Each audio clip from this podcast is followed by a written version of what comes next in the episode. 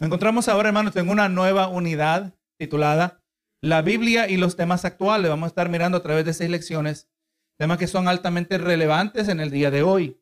Y, lo, lindo y lo maravilloso de acerca de esto es que, gloria a Dios, vamos mirando que la Biblia, un libro tan antiguo, un libro antiguo, hermanos. Ahora, una, cosa es antiguo, otra cosa es anticuado. La Biblia es antigua, pero no es anticuada. La Biblia, gloria a Dios, no ha pasado de moda, no ha perdido relevancia, por cuanto su verdad origina en la eternidad. Amén. Verdad, la verdad por definición no cambia. Gloria a Dios. Y así también vamos mirando que lo maravilloso es que la palabra del Señor aplica en el día de hoy. Usted sabe que la palabra de Dios no guarda silencio sobre los controvertidos temas actuales. Como Pablo instruyó a Timoteo en 2 Timoteo 3:16 dice, Toda la escritura es inspirada por Dios, ¿verdad? Origina de Dios y es útil para enseñar. También la palabra nos dice en Hebreos 4:12 que su palabra es viva y eficaz y más cortante que toda espada de dos filos y penetra hasta partir el alma y el espíritu, las coyunturas y los tuétanos y discierne los pensamientos y las intenciones del corazón.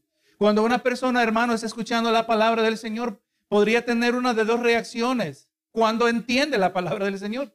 A gloria a Dios, muchas veces el que entiende la palabra se humilla, la recibe, se sujeta, pero hay otros que se enojan cuando entienden la palabra del Señor. Si a Jesús, ¿verdad? Se le fueron discípulos, como miramos en Juan. A Jesús, ¿verdad? Que cuando dijeron palabra dura, es esta, ¿verdad? Y dice que hablando de discípulos, no le siguieron más, ¿verdad? Eh, cada vez que nosotros recibimos la palabra, tenemos una decisión que tomar, ¿verdad que sí? Nos vamos a seguir sujetando, nos vamos a seguir humillando ante la verdad de Dios o vamos a ser como estas personas. Pero la palabra espera una reacción. Y ahora cuando como nosotros eh, entendiendo esto acerca de la verdad, eh, nos hacemos esta pregunta, ¿cómo aplicamos los principios bíblicos a complejos desafíos que encuentran nuestras familias, comunidades e iglesias ahora en este año 2023? ¿Cómo defendemos las escrituras?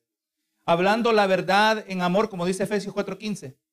Cuando nuestra sociedad se precipita en la dirección opuesta. ¿Se está viendo la dirección cultural en la que nos encontramos, hermanos? Cada vez más se distancia más y más de Dios. Gloria a Dios. Y pues vamos a estar participando, ¿verdad? De estas lecciones eh, que van a ser de mucha relevancia.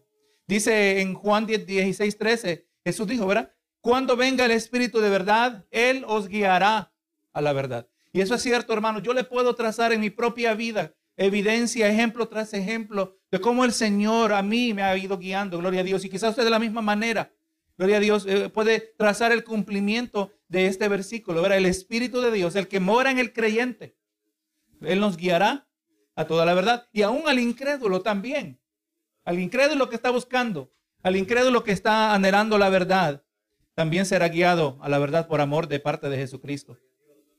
Ahora, hermano, la lección que vamos a estar mirando hoy, el título es la santidad, the sanctity, la santidad de la vida humana. Vamos a ver que la vida es sagrada. Gloria a Dios. Y ahora en esta primera lección de esta unidad nos recuerda el valor inherente de cada persona. Cada persona por el simple hecho que existe tiene un valor. Usted sabe que este es un tema que está siendo debatido en el día de hoy. Hay gente que está diciendo que los animales tienen el mismo valor de existir que nosotros. Muchos se hacen vegetarianos, pero gloria a Dios, que, solo comen, eh, que no quieren comer eh, eh, carne. ¿Por qué? Porque es cruel matar a los animales, ¿verdad? entendemos que quizás hay abuso de los animales, pero la realidad es que Dios dio los animales para comer. Amén. Usted ve en el libro de, Génesis, pues después, del después de que se descendieron las aguas del diluvio, cuando Noé después pudo bajar del arca, Dios le dio los animales para comer. Amén. Así que nosotros no podemos ser más buenos que Dios. Benito Jesús. Pero no, hermano, la vida humana tiene un mayor valor. No estamos a favor de la crueldad contra los animales y hay leyes, gracias a Dios, en contra de ello, ¿verdad? Alguien quiere maltratar a un perro, maltratar a un gato, tendrá consecuencias, penalidades conforme a la ley. Pero entendemos que la vida humana es mayor que cualquier otro ser viviente en esta tierra. Y es cierto, hermano, que hay términos que generalmente ocupan un lugar central en las discusiones sobre la santidad de la vida, ¿verdad? Hablamos del tema del aborto, la eutanasia, o ser pro vida o ser pro elección. Y el asunto central es que Dios valora toda la vida humana y nosotros también deberíamos hacerlo. Vamos a mirar, hermanos, en esta mañana, una de las cosas que vamos a mirar y algo que quizás le va a servir para refrescar su comprensión acerca de este tema, o quizás le va a ayudar a, clarificar algunas cosas. Es más, le va a ayudar quizás a, de, cómo presentárselas a otro. ¿Cuál es su postura acerca de esas cosas? Pero vamos a mirar por qué es que la vida es sagrada. Amén. ¿Por qué es la vida sagrada? La vida humana es sagrada. Gloria a Dios. El concepto general de la santidad de la vida humana incluye, como ya miramos, muchos temas, el aborto, el cuidado de personas mayores, el uso de equipos médicos de soporte vital, el suicidio asistido, la disponibilidad de servicios médicos, la atención a los pobres y los demás y más. La Biblia pues debe ser nuestra guía mientras navegamos por estos difíciles temas. Vamos mirando, ver hoy en día se está haciendo más y más una ley más común en otros estados todavía, no creo que todavía en la Florida, pero en otros estados donde una persona dice yo tengo cáncer y me voy a morir y va a ser un cáncer que, que va a ser doloroso eh, yo quiero que me den una pastilla que me va a causar una muerte tranquila. Me voy a morir, dice la gente, me quiero morir en mis propios términos. Quiero morir, morirme a mi tiempo, cuando yo diga. Pero al final, la vida es sagrada. ¿Por qué es sagrada? Y vamos a seguir eh, teniendo esta incógnita mientras vamos desarrollando el tema. Pero entendemos que parte de esa contestación es porque la vida le pertenece a Dios. Usted no, no tiene el derecho de cometer suicidio. Amén. El suicidio es pecado. Ahora, el suicidio no es un pecado imperdonable, pero para ser perdonado tiene que estar vivo para pedir perdón. Nuestra verdad central nos dice, debido a que los humanos, y aquí está parte de la contestación, la parte principal, debido a que los humanos son creados por Dios a su imagen, toda vida humana debe valorarse. Nosotros, a pesar de que estamos en una naturaleza caída, ¿verdad? En nosotros la imagen de Dios ha sido corrompida pero la imagen de Dios todavía existe. Todavía es asombroso nosotros cuando miramos eh, alguien que hizo una obra de arquitectura y dice, mira este grande edificio, mira estas grandes estructuras, eh, una grande obra de ingeniería, una, una grande obra de arte, una pieza musical. Miramos esa creatividad que es origina del diseño de Dios, ¿verdad? Origina de la imagen de Dios, a pesar de que somos seres humanos caídos. ¿Verdad? La vida humana tiene un valor que se debe eh, tratar siempre, estimar, porque somos creados a la imagen de Dios. Dice Génesis 1.27, y creó Dios al hombre a su imagen, a imagen de Dios lo creó, varón y hembra, los creó, ¿verdad que sí? Detalle, ¿verdad que dice? Varón y hembra, eso sigue eh, hoy más que nunca. Necesitamos la claridad de la palabra del Señor. Nuestros objetivos en esta mañana nos presentan que podremos conocer, reconocer que solo Dios da la vida. La ciencia humana el día de hoy está tratando, está tratando de apoderarse de una autoridad y poder que no le corresponde. Pero que si juegan con la vida hoy en día, y aunque no vamos a tocar ese tema, la clonación humana. Pero que si no, no, pero es que mira, es que si logramos clonar seres humanos, ahora vamos a tener órganos para ustedes. Pero esa vida humana aunque clonada, es hecha la imagen y semejanza de Dios.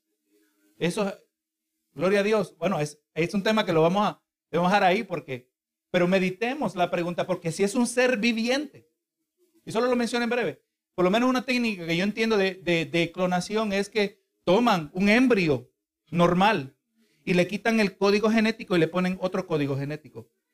Ahora la pregunta es, ¿tiene alma? Claro, si está vivo, tiene alma, se va a aparecer. Solo Dios da la vida. También podemos reconocer que todo ser humano es creado a imagen de Dios y debe ser respetado y valorado. Y vamos agregando una dimensión adicional. Cuando usted trata con un ser humano, dentro, fuera de la iglesia, su interacción con esa persona que eh, debe ser tal que usted lo trata como otro ser humano creado a la imagen y semejanza de Dios. Cuando estamos dentro de la iglesia, al hermano lo tratamos como uno, como un hijo de Dios. Mira, yo no voy a maltratar a este hijo de Dios. Yo no puedo maltratar a esta hija de Dios. ¿Por qué? Porque tenemos responsabilidad delante del Señor. Pero vamos mirando que en un sentido general todo ser humano debe ser respetado y valorado. Tercero, que podemos defender activamente la santidad de la vida desde la concepción hasta el día de la vida, eh, que eh, en el momento eh, perdón, hasta el final de la vida en el momento señalado por Dios. O sea, no solo estamos hablando, como vamos a mirar en grande manera, de, los niños que están por nacer, que están en el vientre de la madre, que hay que protegerlos, pero estamos hablando aún del anciano. Amén. El anciano, usted sabe que uno de los grandes peligros en esta sociedad secular que nos encontramos, que, eh, están cada vez más queriendo implementar un sistema de medicina mm, eh, manejado por el gobierno. Esto no es bueno, hermanos. Pero en un sentido pareciera, bueno, bueno, todo el mundo pagamos taxes, ahora todo el mundo nos damos los mismos beneficios equitativos. Eh, gloria a Dios, de, de, cuidado médico, como lo está ocurriendo en, en, en, en, Canadá, en los países europeos, medicina social, un sistema socialista de medicina. Pero sepa que el mismo gobierno que da a todos el derecho, el derecho, un derecho de cuidado médico, es el que decide cuándo su condición médica vale la pena invertir en ella. Y lo siento, el viejito que ya está, está bastante viejito y que tiene cáncer y que todo el mundo quiere que su Abelito viva y que se le dé toda oportunidad de extenderle la vida. El gobierno dice, lo siento, está drenando demasiado los fondos del gobierno. Tenemos mejor este dinero, se lo vamos a dar al niño, el que, el que está creciendo. Y obviamente, ¿verdad? Obviamente, en un sentido es, eh, eh, eh, hay que invertir en la, en la vida que están desarrollando, pero al final no cambia la realidad, que esa es una vida que necesita cuidarse también. Es igual de valiosa ante los ojos de Dios. No queremos que sea el gobierno que tome estas decisiones, especialmente un gobierno que no es temeroso de Dios. Amén. Benito Jesús. Usted no quiere la administración actual, ni ninguna administración reciente, podríamos decir, que, que determinara si usted tiene el derecho. No, no, tú ya drenaste demasiado el sistema. Lo siento, ya no hay más para ti. No, no. Eso queremos que entendamos que, principalmente le pertenece al Señor.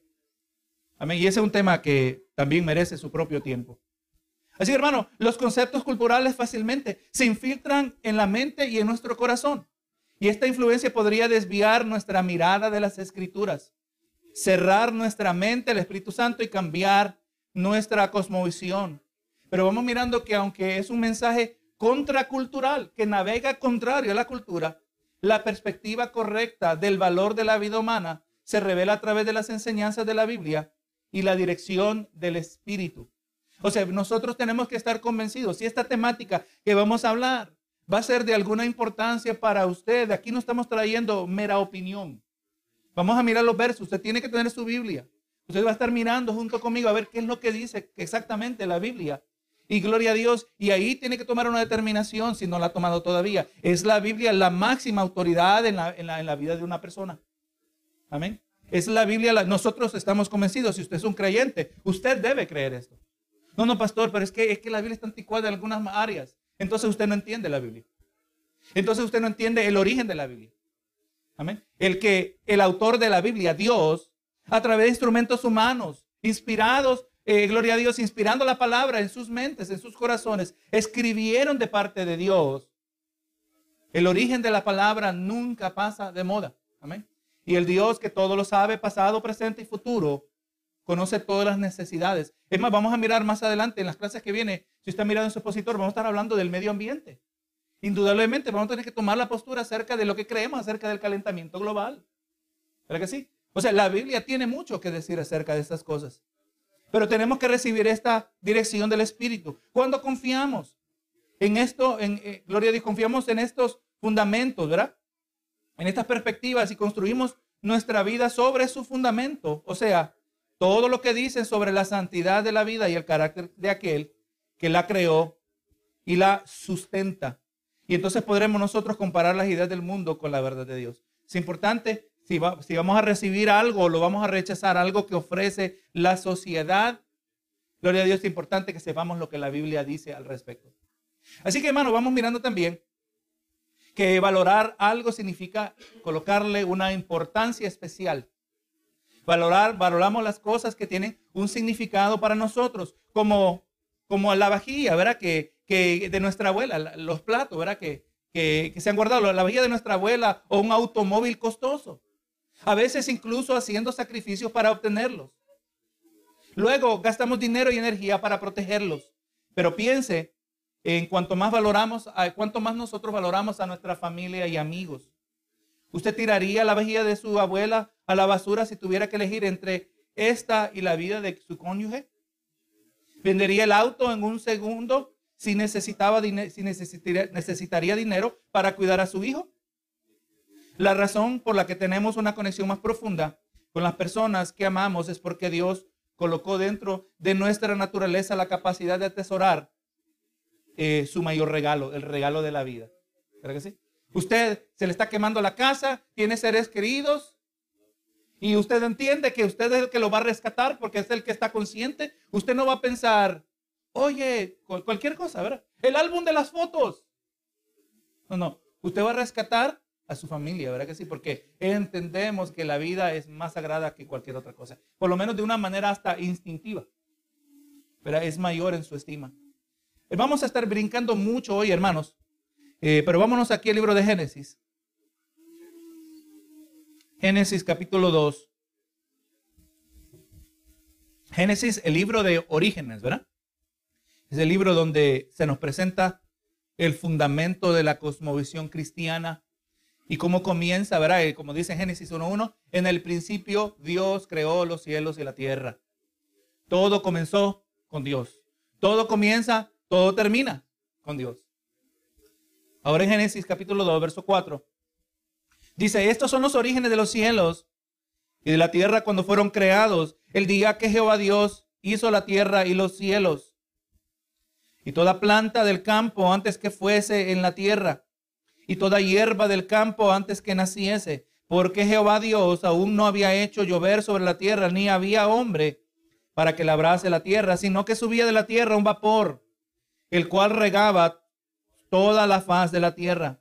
Entonces Jehová Dios formó al hombre del polvo de la tierra y sopló en su nariz aliento de vida, y fue el hombre un ser viviente. Si usted lee el capítulo 1, y usted va a notar algo bien diferente que Dios mismo nos muestra desde el principio. Y Dios dijo, sean los peces del mar. Y Dios pronunció, así es de poderoso Dios, y Dios pronunció existencia la variedad de peces que existen en el día de hoy. Amén. Cada uno según su especie, sean, así es de poderoso. Dios dice, sean y empiezan a existir, sean las aves de los cielos. Todos los animales, todas las plantas fueron pronunciados a existencia, excepto el ser viviente que es el ser humano. Nosotros no somos simplemente una criatura avanzada en este ecosistema que es el planeta Sierra. Nosotros no somos simplemente una criatura más avanzada. Nosotros somos distintos, aún desde el momento que fuimos hechos como raza humana, ¿verdad? El hombre fue hecho del barro, del polvo, de la tierra. Este énfasis es particular, este énfasis es importante. Nos distingue de los animales. A nosotros se nos dice que nos sopló el aliento de vida. Eso no lo dice acerca de los peces. Eso no lo dice acerca de los animales terrestres, las aves del cielo. No lo dice, ¿verdad que sí?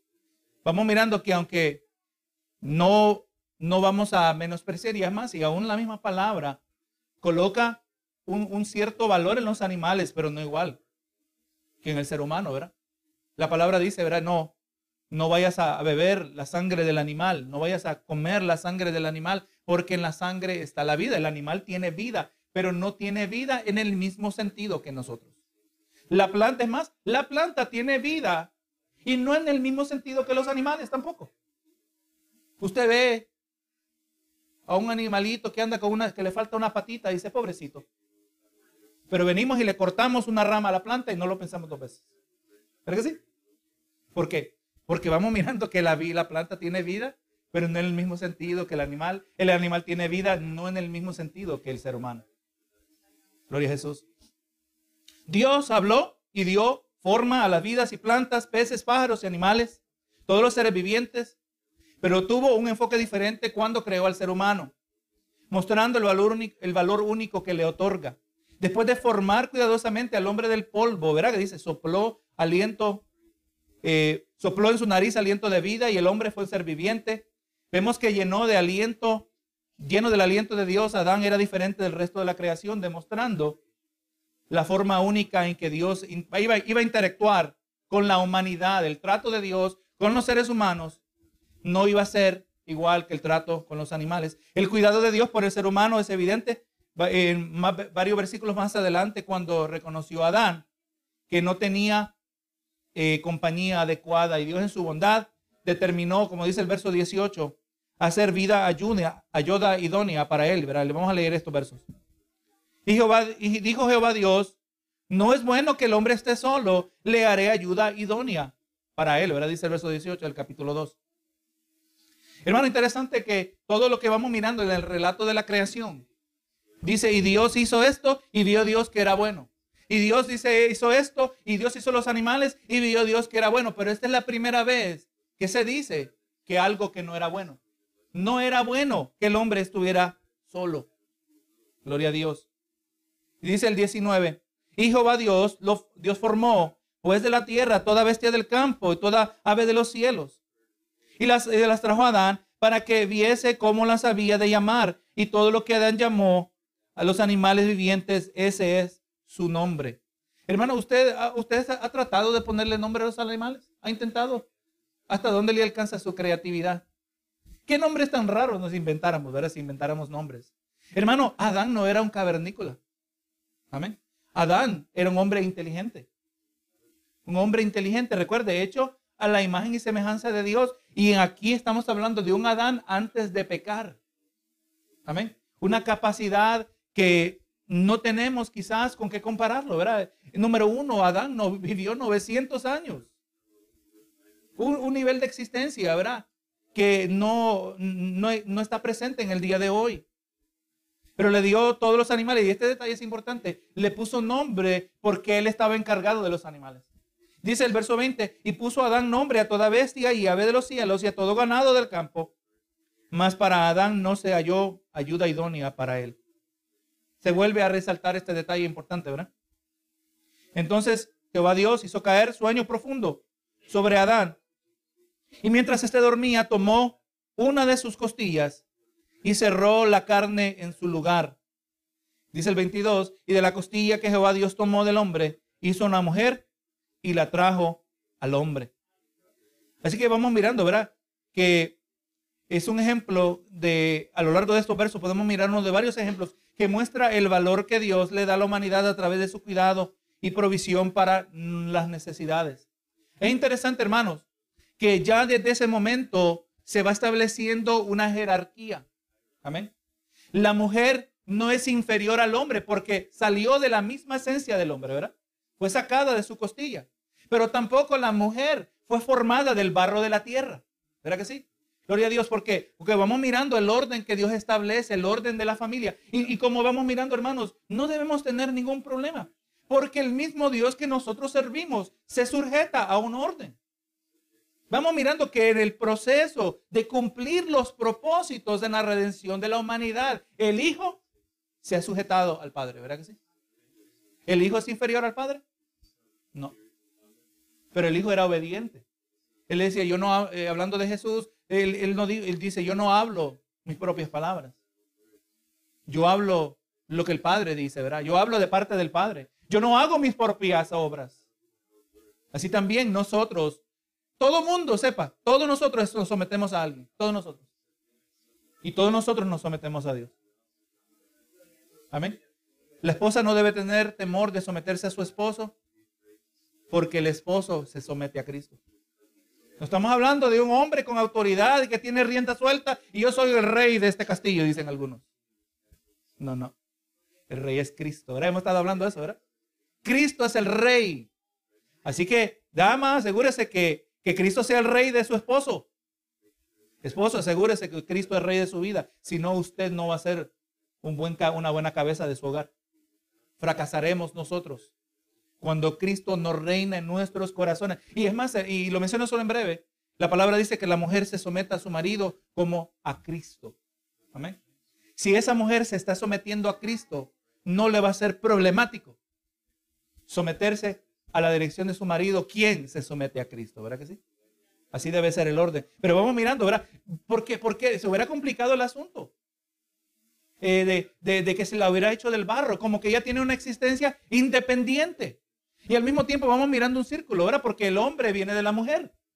Todos nacimos de una mujer. Pero la mujer también salió del hombre, ¿verdad? Vamos mirando. Y es, es un argumento que la misma palabra presenta. Benito Jesús. Pero Dios ha dado provisión, yo sé, en mí, en mi caso. yo soy una mejor persona a causa de tener a mi esposa, a causa de tener a mi ayuda idónea. Gloria sea al Señor. Eh, el ejemplo de Dios, de su cuidado y provisión para nuestras necesidades. Hermano, en nuestra, este, nosotros estamos en una sociedad muy divisiva y muchas veces, incluso a veces los mismos cristianos pueden ser culpables de métodos humillantes o irrespetuosos para desacreditar las ideas de otras personas. Tomar este camino significa que valoramos más ganar un debate que lo que valoramos a la persona con quien estamos debatiendo. Atacar el valor de una persona deshonra a aquel cuya imagen ésta lleva. Estamos deshonrando a Dios. En cambio, cada interacción debe ser guiada por nuestro valor de Dios y su imagen reflejada en la persona con la que nos estamos comunicando. En el día de hoy, hermano, esto es algo, una, la gente quizás inconscientemente lo hace. Hay personas que están, usted puede estar en un argumento, puede estar en un debate con una persona. Y cuando la persona entiende que no tiene defensa para su posición, no puede justificar sus acciones, lo que eh, eh, cambia, en vez de, de seguir defendiendo, tocando el tema, ataca a la persona. Pero no es que tú eres un tonto. Pero es que tú no sabes nada. Por lo general, lo que hace la gente cuando no tiene otra salida, lo convierte en ataques personales. No, hermano, nosotros no podemos hacer eso. Amén. ¿Por qué? Porque entendemos que la persona a la cual estamos hablando se merece respeto. Aún la misma persona que nos acaba de llamar tonto a nosotros, se merece respeto. Porque es un ser humano. Pero muchas veces ese respeto uno dice, bueno, lo siento, vemos que esto ya, esta conversación ya no va a ser de ningún beneficio. Aquí se acaba la conversación. Pero nosotros no nos vamos a bajar a ese nivel. ¿Por qué? Porque vamos mirando, ¿verdad? Que la vida se valora, el ser humano se valora. Ah, gloria a Dios. Y, es un tema bastante amplio, ¿verdad? Que podríamos mirar, pero vamos entendiendo, ¿verdad? Que en todas nuestras interacciones, es más, por eso vamos, evangelizamos. El, borracho que anda ahí todo borracho. ¿Es importante? Cristo murió por él. Pero aún esa persona es importante. Yo lo miro y yo voy a orar por él. Hemos intentado hablar, le damos ese respeto como un ser humano, eh, cuando vemos que las palabras no funcionan, pues entendemos, dice la palabra, no eches las perlas a los cerdos. Pero sí podemos orar por ellos, ¿verdad? Porque, porque la vida es valiosa. Eh, alguna vez, hermano, eh, en un museo que ha visitado, ha visto una multitud de personas reunidas alrededor de una pintura sorprendentemente común. Es probable que la obra de arte fuera famosa por el artista que la creó y no por su propia belleza. Y del mismo modo, cada persona en este mundo es una obra maestra, independientemente de su apariencia, inteligencia o riqueza, debido a aquel que los creó, como dice Efesios 2.10. Dice, porque somos hechura suya, aunque esto está hablando específicamente del creyente, pero en cierto sentido eh, aplica, ¿verdad? Todos somos hechura suya. Somos hechura suya y ahora creados en Cristo Jesús para buenas obras, las cuales Dios preparó de antemano para que anduviésemos en ellas. Dios gloria a Dios, no solo formó a Adán y Eva, sino que lo selló con su imagen. Vámonos a Génesis capítulo 1, versos, vamos a estar leyendo los versos 26. Génesis 1, 26 dice, entonces dijo Dios, hagamos al hombre nuestra imagen, conforme a nuestra semejanza, y señoree en los peces del mar, en las aves de los cielos, en las bestias, en toda la tierra y en todo animal que se arrastra sobre la tierra y creó Dios al hombre a su imagen, a, imagen de Dios lo creó, varón y hembra los creó. Y los bendijo Dios y le dijo, fructificad y multiplicaos, llenad la tierra, sojuzgadla, señoread en los peces del mar, en las aves de los cielos y en todas las bestias que se mueven sobre la tierra. Así que vamos mirando, ¿verdad? Que parte de ese valor que es colocado a nosotros, también eh, en la imagen de Dios nos, brinda una identidad en este mundo. Amén. Y nosotros, hermanos, somos llamados a señorear sobre la creación. Mire, hermano, lo que el ser humano hace en el día de hoy. Los descubrimientos eh, y el conocimiento acumulativo a lo largo de generaciones, a lo largo de cientos y cientos de años. Los avances tecnológicos que hemos mirado en, los últimos, en las últimas décadas. Usted sepa, lo, y lo he mencionado en otras ocasiones la mayoría de las cosas que nosotros usamos en el día de hoy no existían 150 años atrás. el Abraham Lincoln, el presidente Abraham Lincoln. Presidente durante los 1800 tenía más en común con el Abraham de la Biblia que con nosotros. Amén. La tecnología, los avances. Y vamos mirando, hermanos, lo que el hombre ha logrado. Uno dice, yo no sé cómo hacía la gente que vivía sin aire acondicionado. ¿Verdad que sí? ¿Usted sabe que antes los carros no venían, no venían estándar con aire acondicionado? Eso es algo más reciente también. Las comodidades de las cuales nosotros gozamos. Oye, oye, se fue la luz. Qué raro, ¿verdad? Que se va la luz. En nuestros países es otra cosa. Pero aquí es raro, ¿verdad? Oye, se fue el internet. Oye, y qué, raro es cuando no solo se me fue a mí, pero se le fue al vecindario. Eso es más raro todavía. Y no tiene señal. Oye, qué raro se siente cuando todos los celulares no funcionan. Eso pasó recientemente. Oye, yo no puedo llamar. Mire cuántas cosas nosotros tenemos, eh, eh, la habilidad que Dios le ha dado al hombre de entender el ambiente, la física, la naturaleza, la ley que operan, el orden. El hombre ha sido llamado, fue diseñado para ser Señor sobre la tierra, pero no Señor en un sentido independiente, pero Señor para la gloria de Dios. Para la gloria de Dios. Todas las cosas Lamentablemente vemos una distorsión de ese propósito, pero nosotros sí lo podemos hacer para la gloria de Dios. Eh, llevar la imagen de Dios establece nuestra identidad, pero también nos da autoridad. Dice el Salmo capítulo, Salmo 8, dice el, verso 4. Digo, ¿qué es el hombre? Para que tengas de él memoria y el Hijo del Hombre para que lo visites. Y mire esto, dice, le has hecho poco menor que los ángeles y lo coronaste de gloria y de honra. Le hiciste señorear sobre las obras de tus manos. Todo lo pusiste debajo de sus pies. Ovejas y bueyes, todo ello. Asimismo las bestias del campo. Las aves de los cielos y los peces del mar. Todo cuanto pasa por los senderos del mar. Tenemos autoridad sobre la creación. Pero así como tenemos autoridad, también somos responsables sobre la creación. Aunque sí es cierto eh, o como hemos afirmado en la postura que vamos a estar mirando, el calentamiento global no es la culpa del hombre. Es un ciclo natural. Pero eso no quiere decir que a nosotros no nos importa el medio ambiente. Amén. Eso no quiere decir que a mí no me importa, como yo soy dueño de la tierra, puedo derramar químicos tóxicos y que contaminen. No, no. El hecho que tenemos responsabilidad, que tenemos autoridad, también nos hace responsables. El hecho que yo como hombre, como padre, como cabeza del hogar, tengo autoridad en mi hogar al mismo tiempo me hace responsable de lo que está pasando en mi casa. Amén. Yo soy responsable delante de Dios. ¿Qué pasó? Cuando, ¿quién comió primero del fruto? Eva, ¿verdad? Pero ¿a quién fue Dios? Porque él era responsable. El mandamiento le fue dado a Adán. La responsabilidad, la autoridad le fue dada a Adán y Adán era responsable. No que la mujer no era responsable, pero Adán cargaba una mayor autoridad. Pero como miramos, ¿verdad? Esa identidad que fuimos hechos conforme a imagen y semejanza de Dios nos coloca una autoridad.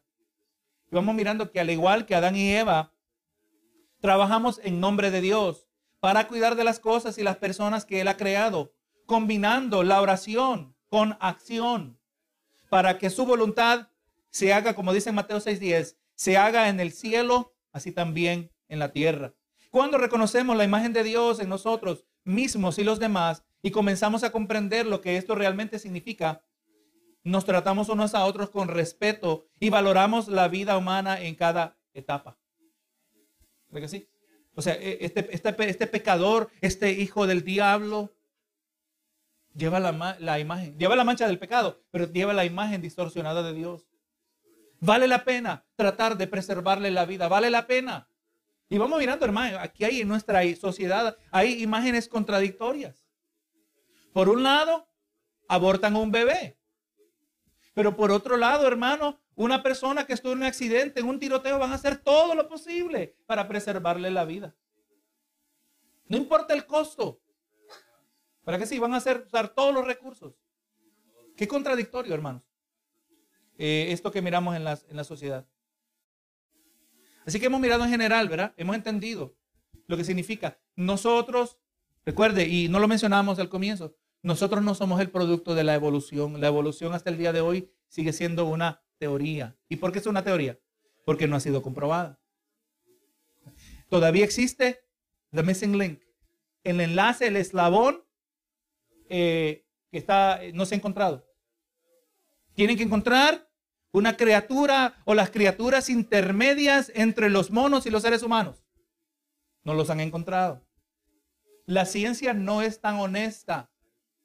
No siempre es tan honesta como se nos pretende era decir. Gloria a Jesús.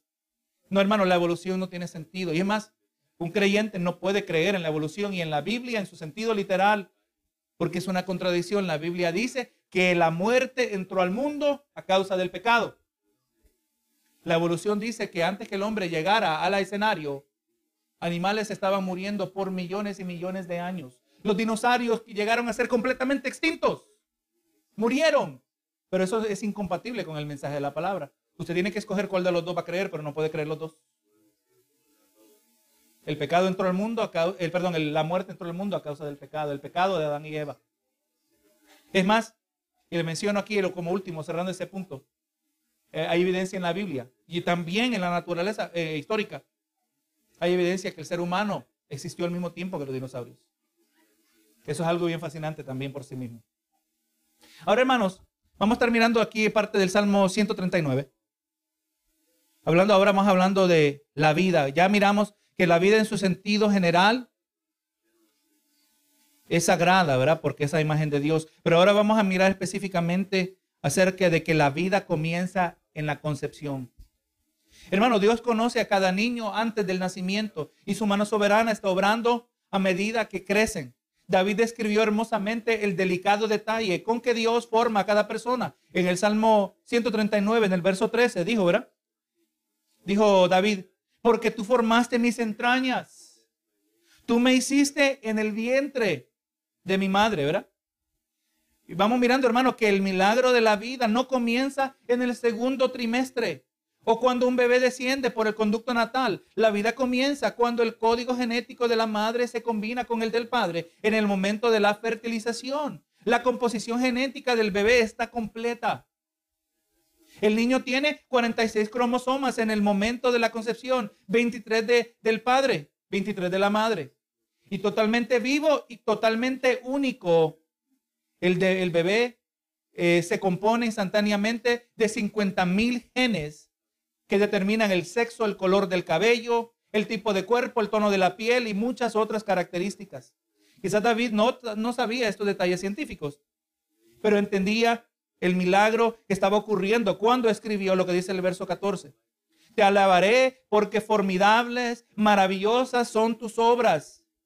Estoy maravillado y mi alma lo sabe muy bien. Imagínense, hermano, que a la madre le tocara la responsabilidad que ese niño se está desarrollando, de que cada sistema en ese cuerpecito fuera diseñado. Oye, este, eh, hoy estoy desarrollando el sistema inmune.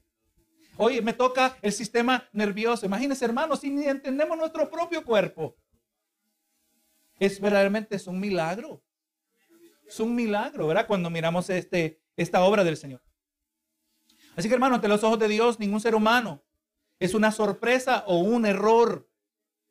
Incluso un niño concebido en circunstancias terribles tiene un futuro de acuerdo con el plan de Dios. Como dijo David en el Salmo 16, eh, perdón, Salmo 139, verso 16, mi embrión vieron tus ojos. O sea, tus ojos vieron mi embrión. Y en tu libro están escritas todas aquellas cosas que fueron luego formadas sin faltar una de ellas. Del momento que tiene vida, tiene propósito. ¿Verdad que sí? Y va a vivir la cantidad de tiempo que Dios ha determinado. Nosotros no tenemos el derecho de establecer, ¿verdad? Cuando una persona vive, cuando una muere, con la excepción, como vamos a mirar, si a ver si el tiempo nos permite, de la pena de muerte. Un tema que tocamos unos meses atrás, el año pasado quizás, o al comienzo del año. Sepa que nosotros que valoramos la vida, aunque pareciera contradictorio, nosotros que valoramos la vida, creemos en la pena de muerte. ¿Por qué? Como le dijo Dios a Noé en Génesis 9:6, el que derrama sangre de hombre, por mano de hombre, su sangre será derramada, verá su sangre. El que mata, morirá también. Porque dijo y dijo, porque el hombre es hecho a imagen y semejanza de Dios. Porque cuando hay pena de muerte, eso le dice al ser humano que va a pagar la, el max, la máxima penalidad cuando le quita la vida a otra persona y eso sirve como incentivo para no matar. El incrédulo, muchos incrédulos, uno mucho el incrédulo. Es más, los que pasan matando muchas veces le tienen miedo a la muerte ellos mismos. Cuando se elimina la pena de muerte, ahora la vida se hace barata. Ah, sí, si yo tengo que vivir en la cárcel unas cuantas décadas o toda mi vida, yo puedo seguir matando. Pero cuando está la amenaza de que lo pueden matar, esa persona es restringida de muchas maneras, ¿verdad? Así que hay que meditar sobre eso. Creemos nosotros que valoramos la vida, al mismo tiempo creemos en la pena de muerte, de acuerdo a la palabra del Señor. ¿Qué hace que alguien sea una persona? Algunos expertos médicos y legales insisten en que ser una persona está determinada por la viabilidad, o sea, la capacidad de mantener la vida fuera del útero. Usted sabe que mujeres que defienden los derechos de aborto dicen, no, no, no, la viabilidad comienza a las 24 semanas. O sea, esta criatura en el ser este, este ser viviente en el vientre de su madre no tiene la habilidad de existir por sí mismo después de las 24 semanas. No recuerdo exactamente la cantidad de semanas que usan. Antes de eso, no es una persona. Antes de eso es feto. Por eso le llaman un feto, ¿verdad? La misma mujer que tuvo un aborto en un tiempo pasado, le llamaba feto, le robaba de su humanidad. Pero después ese mismo bebé, en la misma etapa de desarrollo, ya no le llama feto, es un bebé, porque va a dar a luz ese bebé, ¿verdad? Vamos mirando. Pero vamos mirando, hermano, que esa no es la definición de, la, una, de una persona. La Biblia revela el corazón de Dios por aquellos que son débiles y pasados por alto, como nos dice en Isaías 61, versos 1 al 3. Vamos mirando que más bien su poder se perfecciona en la debilidad humana. Vamos mirando, hermano, que Dios siempre está a favor de los débiles. Vamos a leer aquí Isaías, se lo voy a leer rápido. Isaías 61, verso 1 al 3. El Espíritu de Jehová el Señor está sobre mí, porque me ungió Jehová. Me ha enviado a predicar buenas nuevas a los abatidos y vendar a los quebrantados de corazón, a publicar libertad a los cautivos y a los presos apertura en la cárcel, proclamar el año de la buena voluntad de Jehová y el día de venganza del Dios nuestro y a consolar a todos los enlutados, a condenar a los que ordenar a que, a que a los afligidos en Sión, de Sión, se les dé gloria en lugar de ceniza, óleo de gozo en lugar de luto, manto de alegría en lugar del espíritu angustiado, y serán llamados árboles de justicia, plantío de Jehová para gloria suya. Eh, vamos mirando los desventajados. Los desventajados, los débiles, es a esos que Dios defiende. Dios le, le, importa la viuda, le importa el huérfano. Los que son, están en toda desventaja, en toda debilidad, son aquellos que son importantes para Dios. Así también lo es el bebé en el vientre de su madre. Hermano, el aborto va más allá de acabar con la vida de un niño también frustra, frustra el propósito de Dios para ese niño. Dios le aseguró al profeta Jeremías, mire lo que le dijo en Jeremías 1.5, antes que te formase en el vientre, te conocí. Y antes que nacieses, te santifiqué, te di por profeta a las naciones. Él ni siquiera había llegado a existir ni en el vientre de su madre y ya Dios tenía un propósito para él.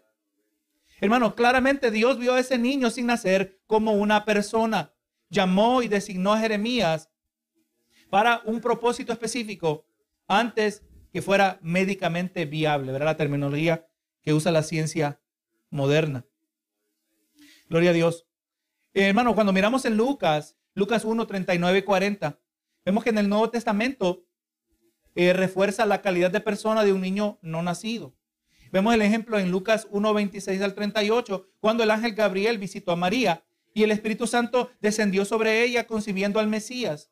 Y unos días después viajó aproximadamente siete millas desde Nazaret hasta la ciudad, región montañosa de Judea, para visitar a su prima Elizabeth, quien también esperaba un hijo.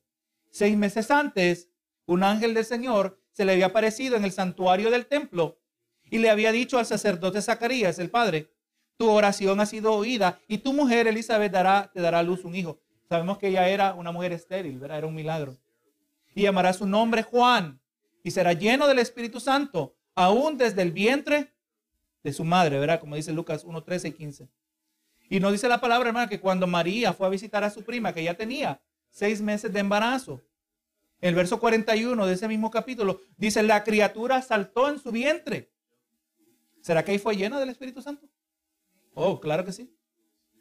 Y ahora inspirada por el Espíritu Santo, Elizabeth declaró, la criatura saltó de alegría en mi vientre. Esta criatura, de una manera sobrenatural, estaba consciente de que en el vientre de María estaba el Salvador del mundo. Amén. Gloria a Dios. Este no era un movimiento típico de un bebé, más bien las escrituras asignan la motivación a la emoción de gozo. Una clara señal de la personalidad de Juan. Aún la matriz ya había comenzado la misión que Dios había encomendado de dirigir la atención de todos hacia el Mesías. Sabemos nosotros que Juan el Bautista llegó a ser el mayor, el más grande de todos los profetas del antiguo pacto. La personalidad estaba presente. Gloria a Dios, vemos que 30 años después, más de 30 años, Juan nuevamente ahora reconoció a Jesús como el Mesías.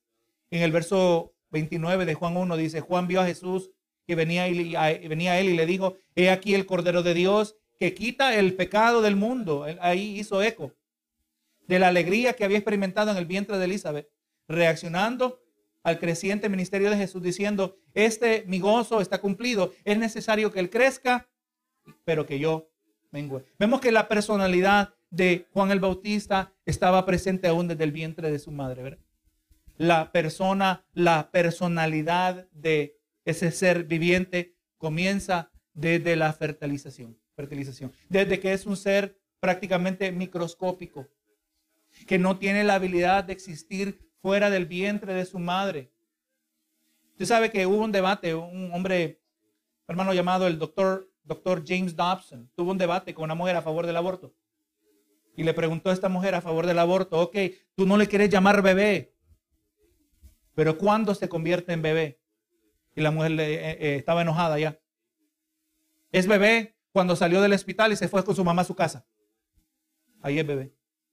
No podemos permitir que esas personas impacten nuestras leyes, ¿verdad que sí?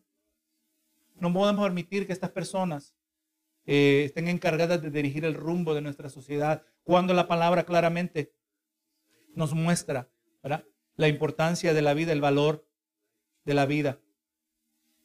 Pero vamos mirando, hermanos, que eh, las culturas en el día de hoy se están apoderando de la autoridad de justificar, quitar la vida por diversas razones. Una cosa es que el individuo que está enfermo y que se va a morir dice, me quiero morir ya. Ese es un detalle controversial ya. Está en contra de la palabra. Otra cosa, eso se llama la eutanasia. Amén. Y que significa muerte buena. No, no es una muerte buena delante de Dios. Pero otra cosa también es que sepa que del momento que ya se le da permiso que se suiciden, que vayan al médico. Había un doctor que se hizo famoso por malas razones, el doctor Kaborkian, si recuerdo bien. Y este doctor secretamente estaba dando la habilidad a sus pacientes de que se suicidaran humanamente. Mira la palabra, el, lenguaje eh, que agradable al paladar, ¿verdad que sí? Que se suicidaran humanamente se metió, tuvo problemas con la ley. No sé si lo arrestaron, si recuerdo bien. Tuvo bajo las rejas. Pero del momento que ya la sociedad en general aprueba esa clase de conducta, lo que sigue ahora es que la sociedad, las autoridades tendrán el derecho de decirle a usted cuándo usted se debe morir también. Sepa que eso viene. Mira, estos viejitos en el asilo ya están drenando a la sociedad o están drenando emocionalmente a sus hijos. Eh, tenemos que salir adelante con nuestras vidas. Es tiempo, ya te toca, tu fecha viene para el año que viene. Vamos que pasen las navidades.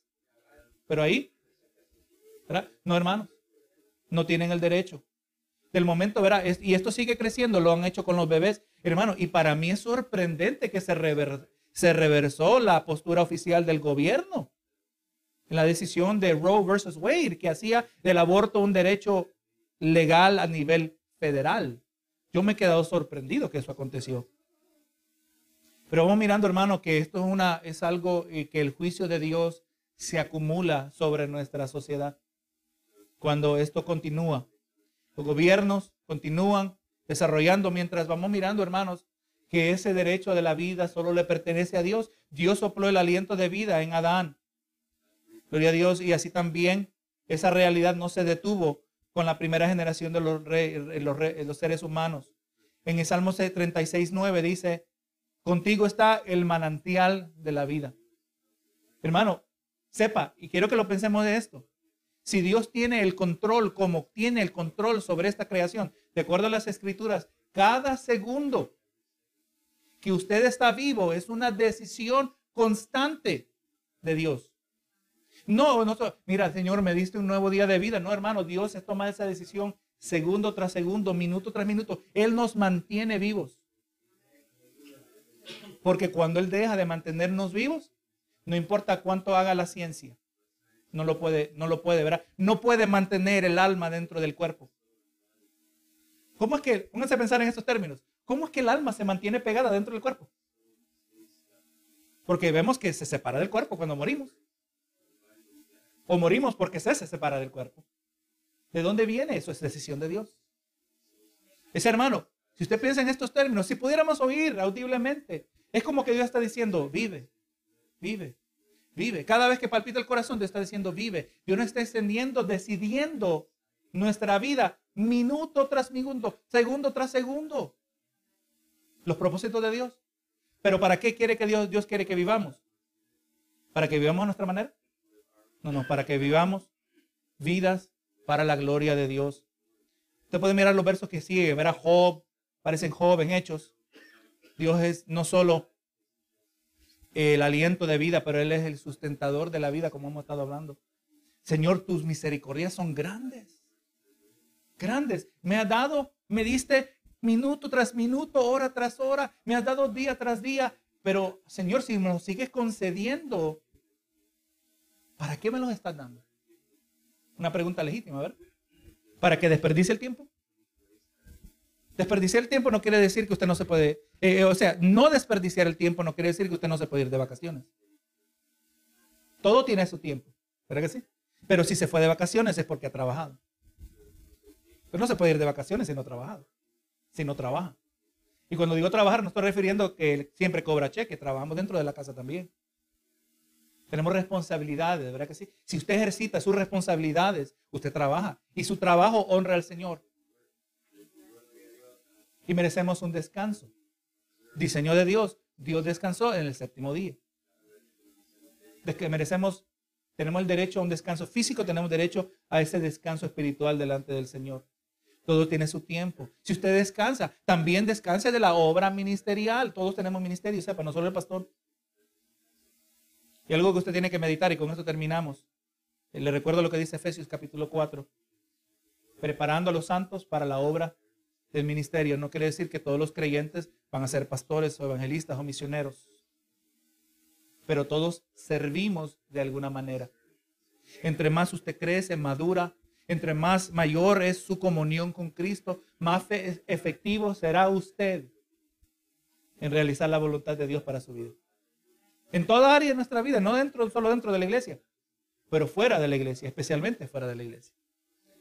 Todo tiene su lugar. Así que hermanos, pero no desperdiciemos el tiempo, porque ha sido dado de manera intencional por Dios, aquel que da la vida, que sustenta la vida, aquel que nos ha dado una vida por medio de la cual nosotros reflejamos la imagen y semejanza de Dios. Y la bendición, hermano, es que ahora que somos hijos de Dios, esa imagen que estaba dañada, distorsionada, cada vez más es restaurada a través de Cristo Jesús. Entre más reflejamos a Cristo, más correcta, más propia se hace esa imagen de Dios en nosotros, para que otros también vengan a los caminos del Señor, viendo nuestras vidas, ver que reflejan a Cristo.